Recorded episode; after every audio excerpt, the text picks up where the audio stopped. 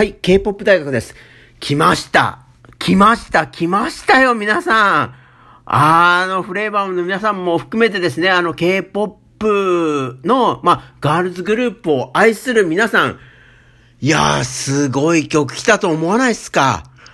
えー、っと、K-POP 大学はですね、多分、あの、もう本当にずっと、あの、プロミスナインに関しては、多分一番その日本で、ディープでエモくて、あの、的確な様々な、えー、コンテンツを発信してきたと思うんですけれども、えー、先ほどですね、えー、っと、まあ、ハイブに移ってからの2曲目ですよね。まあ、トークトークがあっての、えー、今年一発目の DM の MV が解禁になりました。あの、ちょっとですね、あの、どうなるんだろうなっていう不安感も持ちつつ、持ちつつ、まあ、あの、ずっと、えっ、と、配信されてた、えー、ティーザーとかがですね、本当に素晴らしかったので、素晴らしい楽曲になるんだろうな、素晴らしいポップアンセムになるんだろうな、素晴らしいそのシティポップアンセムになるんだろうなと思ってたんですけど、いやー、すごいですね。ほんと素晴らしいと思います。あのー、K-POP 大学は、あの、まだ、まあ、こうなる、えっ、ー、と、ハイブに移る前の段階で、彼女たちが、その、まあ、オフザレコードでのなかなかリリースがままならなくて、あの一部のですね、人たちには、あの、YouTube 芸人、YouTube アイドルみたいなことが言われてた時から、まあずっとですね、まあ、デビュー、まあ、あのー、詳しくは、えっ、ー、と、ブログとかですね、えっ、ー、と、様々な、えっと、考察ボイスを聞いてもらえたらと思うんですけれども、まあ、一貫して、えー、K-POP 大学は、絶対にプロミス9は、K-POP を含めて、えー、様々な世界においての最も優れたアイドルグループの一つになるってことを常にお伝えしてきました。で、それの上で、まあ、あの、オフザレコード、ハイブに行く前の、えー、最後の楽曲になった、えー、っと、まあ、その流れとかあってですね、あの、まあ、いろいろあったんですけど、あの、トークトークもあの意味のある楽曲だし、なんといってもあの、10日のトークで、えっ、ー、と、プロミスナインは結成以来初めての1位を、あのー、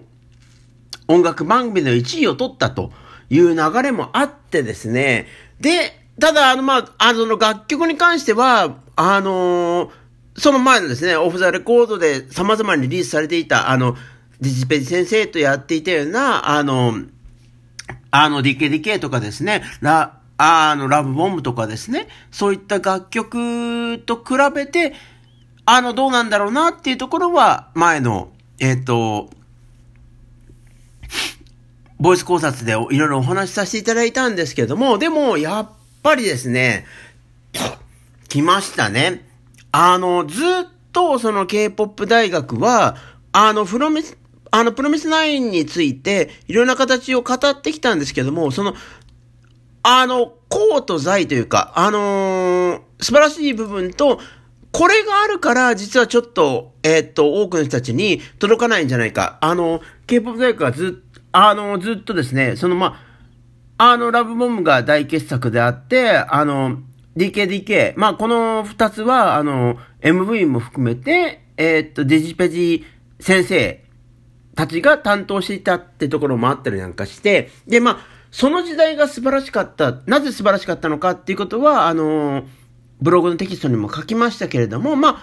いわゆる少女性っていうところをどうやって表現するかっていうところだったんですよね。で、それの、まあ、そういうと、そういうその可愛らしさであるとか、その、ある種の B 級感じゃないけど、ちょっと飲みも、あの、あまりも今回の楽曲、本当にすごいな。あの K-POP 大学みたいなひねくれた K-POP 好きというか、そのポップミュージックとその K-POP の関係からいろんなことを語ってる人間からしてみると今回はすすぎるんで、ちょっとすいません、飲み物飲んで落ち着きますね。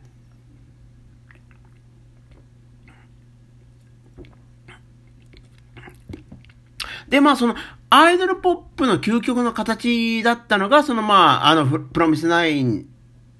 を含めて、その K-POP とか女の子ポップっていうところをもう全部ひっくるめて、その DKDK であるとか、ラブボムっていうのは本当にとんでもない高みに行った逆だったと思うんですよね。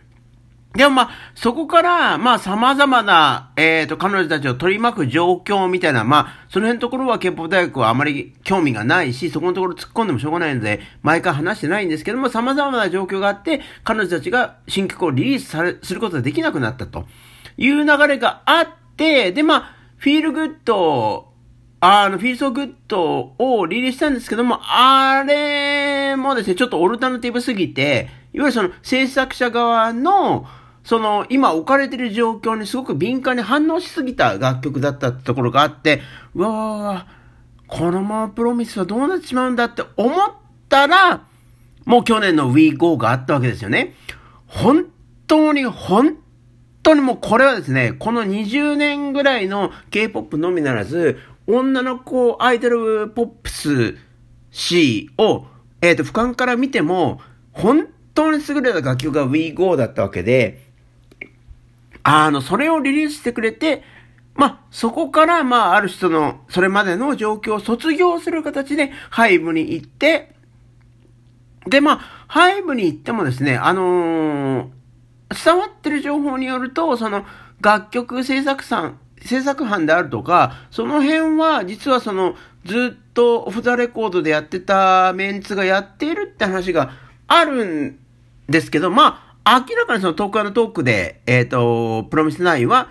ある種違う形のグループへとメタモルフォーゼしたっていうのはいろいろな形で K-POP 大学を発信しています。で、それは何かっていうと、その、プロミスナインがその、オフザレコードでずっとリリースしてきた、あの楽曲における、なん、あー、なんていうのかな、その、いい、なんだろう、一つの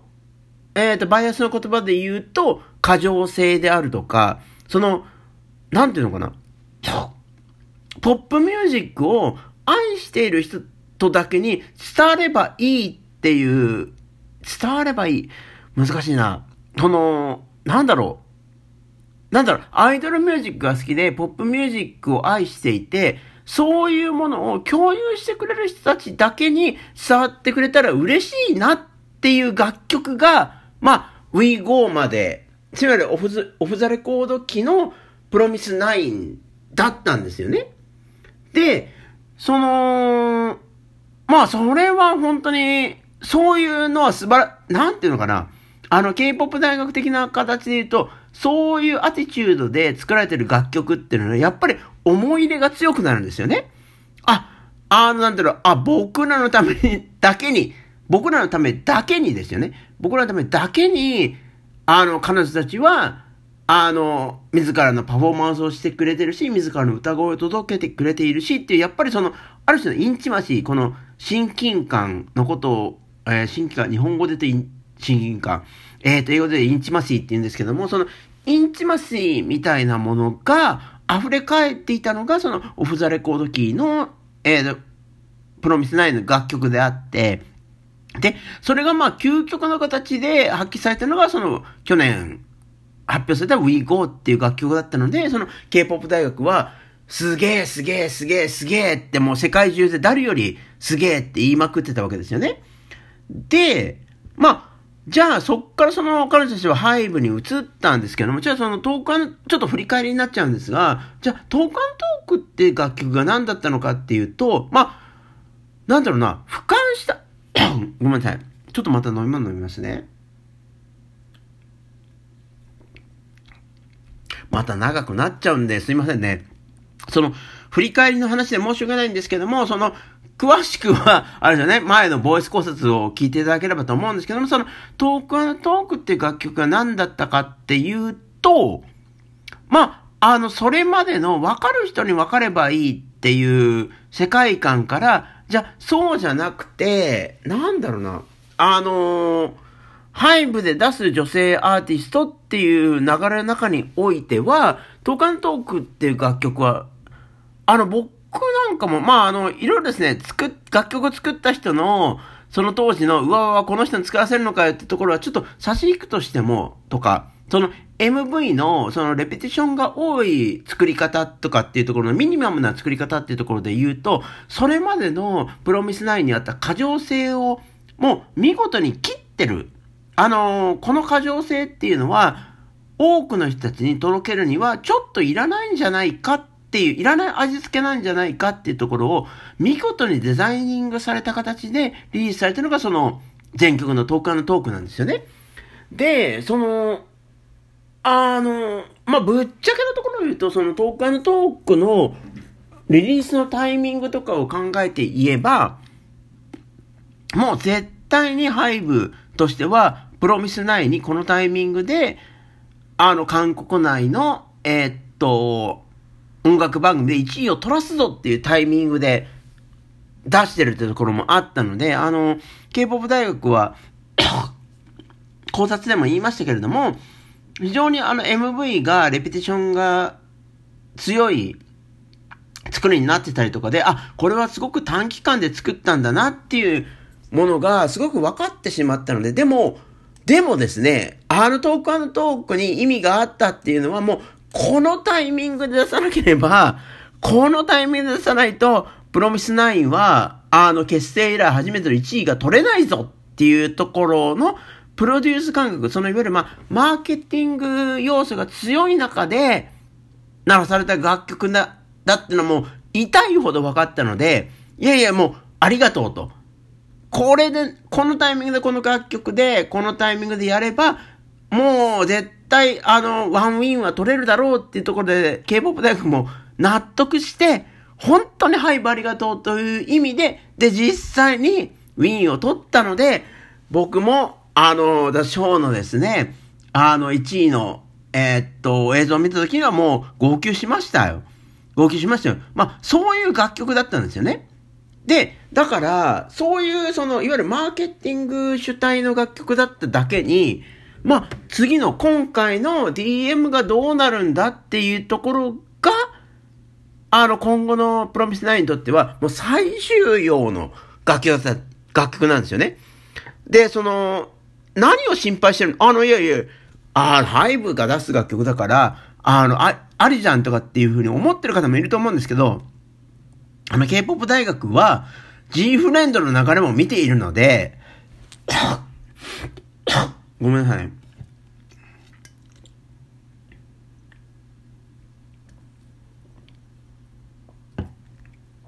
すみません。G フレンドのことはまたあの別のボイス考察とか、えっ、ー、と、YouTube 動画を見てもらいたいと思うんですけど、その、まあ、G フレンドの流れを見ているので、大、いわゆるその、ガールズグループのプロデュースに関して、ハイブって大丈夫なのかなっていうところはやっぱりあるわけですよ、皆さん。あるんです。あるんですよ。だから、その、まあ、あの、なんだろ、G フレンドのプロデュースも、あの、K-POP 大会的には、すごく正しいプロデュースだったなと思うんだけど、でもやっぱりその、何度も言うように、あの、アイドル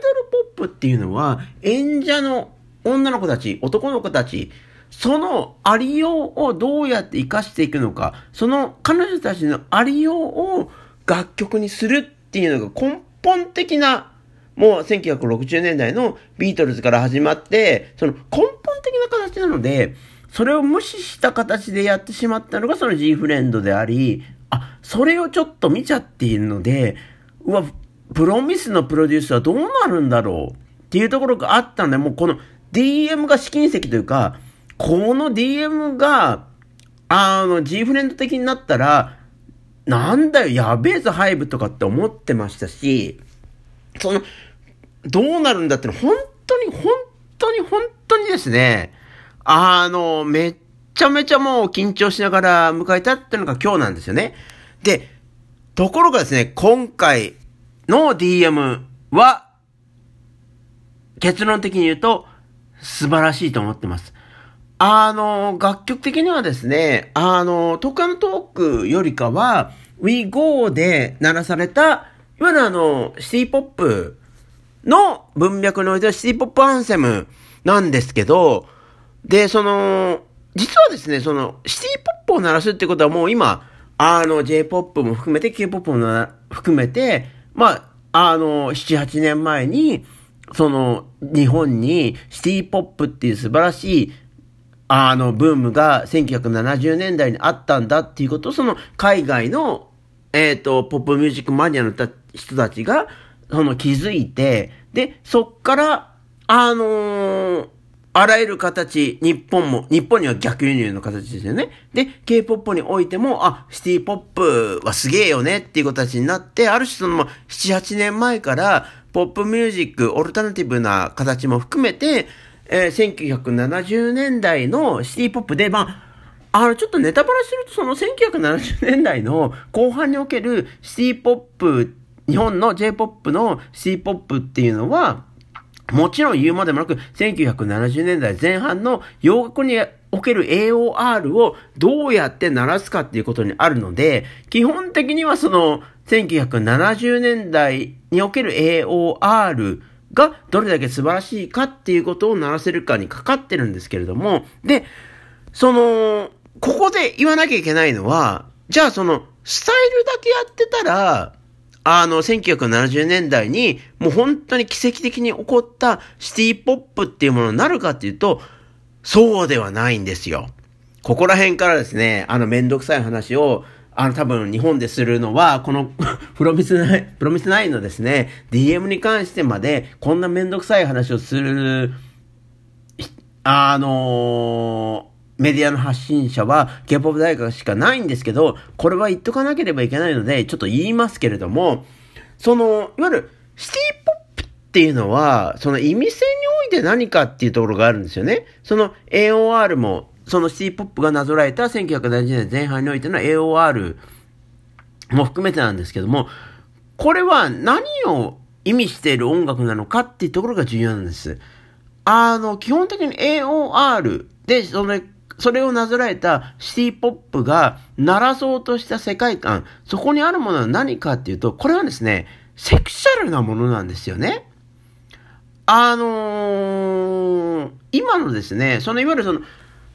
あの、J-POP においても様々なオルタナティブなアーティストたちが、あの、1970年代のその J、あ、シティポップをなぞらえて、様々な形で楽曲をリリースしてます。で、もちろんその日本が発祥のシティポップだから、日本にいる今のアーティストたちが、あの、それをなぞらって、あの、優れた楽曲をリリースしてるってのは、あ、もちろん、それは一つ形あるんですけど、でもね、そこで一つ間違ってる、間違ってるっていうか、あれ？なんでその要素が入ってる、入ってないんだろうっていうのは、あの、シティポップ AOR っていうのは基本的にセクシャルリレーション、そのセクシャル男の子と女の子が初めて出会うような、そのファーストラブであったりとか、あの、初めて、あの、セクシャルなインターコースを結ぶっていう時のドキドキとかワクワクとか、それを音源、音に、音楽にしたら、そのサウンドにしたら、ビートにしたら、グルーブにしたら、歌詞にしたら、言葉にしたらっていうのが、シティポップの、あの、本当の本当の源の根源のところなんですよね。で、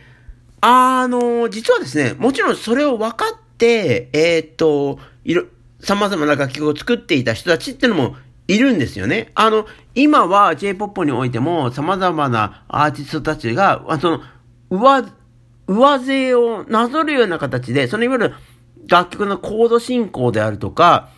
あの、歌メロの流れであるとか、その、言葉の、その使い方であるとかっていうところだけを使って J-POP においては様々なシティポップが作られてたりとか、まあその海外でも、その、まあ K-POP においてもですよね。そのいわゆるそのある種サウンド面で、その、コード進行とか、歌メロのところだけをなぞってれば、シティポップだっていう感じになってるんですけども、でも、そうじゃないんですよ。で、そうじゃないって言ってるかっていうと、その今回のプロミスナインの DM が優れた、本当に2020年代にならすべき、新しい時代の1970年代のその C ポップから直結した、本当に素晴らしい楽曲だっていうのは、あの、例えばですね、その、あの、これね、ほとんど言われてないんですけど、じゃあ、今のシティポップムーブメント、あの、1970年代にシティポップって優れたミュージック、それもいわゆるその、なんだろう、セクシャルなものを含んだ形で素晴らしい楽曲群が生まれたんだよっていうことを、誰よりも早くやってたっていうのが、実はですね、あの、日本のアーティストの瞳といさんっていう方がいらっしゃるんですよね。その、瞳とさんがいらっしゃるんですよねって言うと、その、その、あ、なんだろう、J-POP、あの、様々なオルタナティブなアーティスト好きな人たちから見たら、なんだよっていう形も、かもしれないですけど、その K-POP 好きな方は、多分その、瞳とさんっていう、あの、本当に素晴らしい アーティストの方も知らないと思うので、今はそういう形で話しますけれども、その、瞳といさん、瞳といの2012年にリリースされたシティダイブっていう、もうこれね、あの今ちょっとウィキペディア見ながら話してるんですけど、この超傑作というかそのポップミュージック、シティポップがあの、今の時代にもありな音楽なんだっていうことを、もうほぼ最初に高らかに歌い上げて、高らかに様々な楽曲に散りばめた、このシティダイブは、日本のオリコンチャートで最高位が142位だそうです。えっ、ー、と、2012年なので、もうほぼ10年前ですよね。だから、その、シティポップっていうのが、僕らの、が生きる上において、僕らに、が生きる上において、あの、必要な、ポップミュージックなんだっていうのを、鳴らした、あの、本当に、元の元の形っていうのは、この2012年に、瞳とい様がリリースされたシティダイブっていうのが、まあ、ほぼ始まりだったんですよね。で、そこのシティダイブの中の楽曲においては、あの、もうまさに1970年代のシティポップが鳴らしたセクシャルなものこそがこの音の核なんだよっていうことにシンクロしてる楽曲だったので、まあシンクロしてるアルバムだったので、本当に素晴らしいんですよね。でもまあ、そこから様々な形でその、シティポップ、シティポップ、シティポップっていうのが10年ぐらい続いていて、で、そうするとやっぱりね、あの拡散していけば拡散していくほど、コアな部分っていうのは薄れていくわけで、その、なぞらえられるところっていうと、その、例えば、あの、歌メロのメロディーラインであるとか、まあ、もっと言えば、その、楽曲のコード進行っていうところになっちゃうんですよね。っていう、その、ポップミュージック的な、お勉強的な話、ごめんなさい。お勉強的な話を話しつつ、っていうことを踏まえてですね、踏まえてですよ、この DM ですよ。もう、これは、もう本当に瞳鳥さんのシティダイブに直結してる、その、あの、ま、これはですね、実はトークアントークで言ってるのは、その、トーク、その電話の、電話、電話してる相手には合わない、電話してる相手の、そのセクシャルな関係を持ちたいと思ってるかもしれないんだけど、会えないっていう、会いたくない、会わないっていう、その、少女的な世界観を表してたんですよね。でも、この DM っていうのはもう歌詞の世界観とか、あの、MV の作り方もそうなんですけど、その、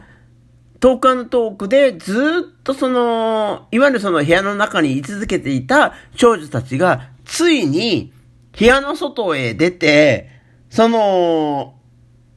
彼に会いに行く、その、セクシャルな興味を持った彼に会いに行くっていう、もう、MV の作りも、あの歌詞の世界観も、もう楽曲の方向性もそうなってるんですよね。そこがすごいな、と、警棒大学は思ってるんですよ。今ちょっと MV も見ますね。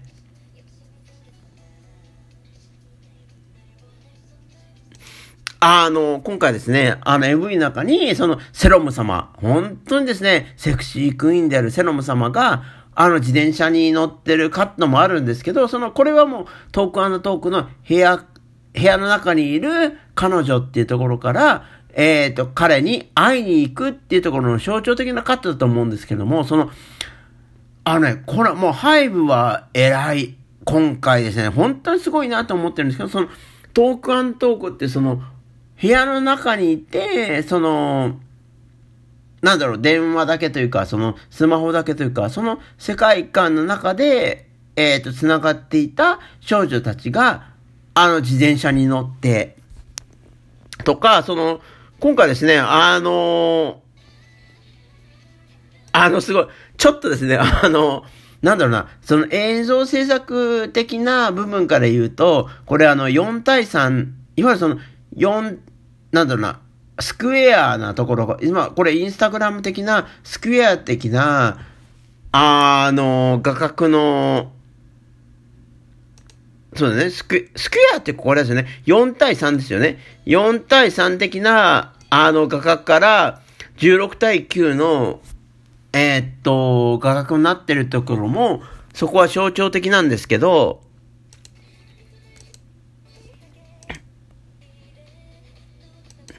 これ何かっていうと、その4対3的な世界観、その4対3、ごめんなさいね、わかりにくい人いるかな？その4対3っていう画角っていうのは、スマホが、あの、普及する前の、そのすごく古い、古いその画角でのあの世界観なんですよね。で、その、今回ですね、その、プロミス9の DM の MV の中で、4対3と16対9っていう、今の、えっと、楽譜を混ぜてるっていうのは、その4対3的な世界観にいる彼女たちが16対9の世界観に、えー、と、羽ばたくよって意味を持ってるんですけど、まあ、あの、楽曲の世界観も含めてですね、で、まあ、あの、この MV のですね、後半の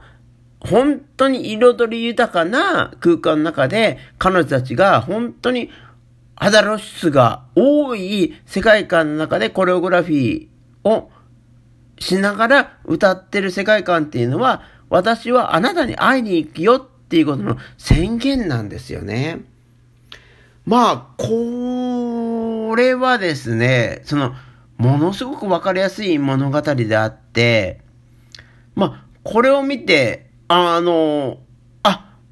こんな女の子になら、なりたいなっていう女の子たちはいないし、で、これを見た男の子たちが、いや、こんな女の子たちに会いたいなと思わない男の子はいないわけで、その、いわゆるその、まあ、あの、最初の話に戻りますけれども、もともとプロミスナインっていうのは、その、なんだろう、凝った音楽、凝ったポップミュージックを好きな人たちだけに届いたらいいなっていう世界観から、今回は、その、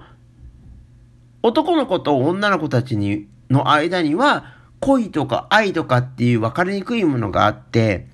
で、その分かりにくいもの、恋なのか愛なのかっていうのは、その、恋っていうのが多分その4対3なんですよ。4対3のその MV の画角なんです。で、愛っていうのがその16対9のこの画角なんですよね。この4対3と16対9っていうその画角の中を行き交ってしまう。で、そのもどかしい感じっていうのが、こそがシティポップ今回の楽曲、DM における元ネタとなっている C ポップのコアなんじゃないか。で、それはその10年以上前にひとみといさんが C タイプで鳴らした、これこそがその女の子が鳴らす正しいポップミュージックなんじゃないかっていうことに直結してる、いやーもう本当にすごい MV であり楽曲なんですよ。すげえな。ああの、そんなこと話したらもう今、また30分くらいになっちゃいましたけども、本当にその日本でシティポップとかっていう上っ面で叫んでる人とか、その、プロミスナインの今回の楽曲の意味って何だろうっていうことを思ってる人たちに届いたらいいなと思ってるんですけども、今回のプロミスナイン DM、えー、MV も含めて楽曲も含めて、本当に優れていると思っています。あの、この MV と楽曲は、これまでの彼女たちの限界を超えて、本当に多くの、それ以上に多くの人たちに届くポップアンセムだと、K-POP 大学は思っています。皆さんもどう思ったでしょうか？様々なことを思うだあ、こんなことを思ったなとか、こんなことはどうなんだろうなっていう疑問点とかあったら、ぜひ、えっ、ー、と、K-POP 大学のツイッターまでお寄せいただけたらと思っています。いやー、すごいなと思います。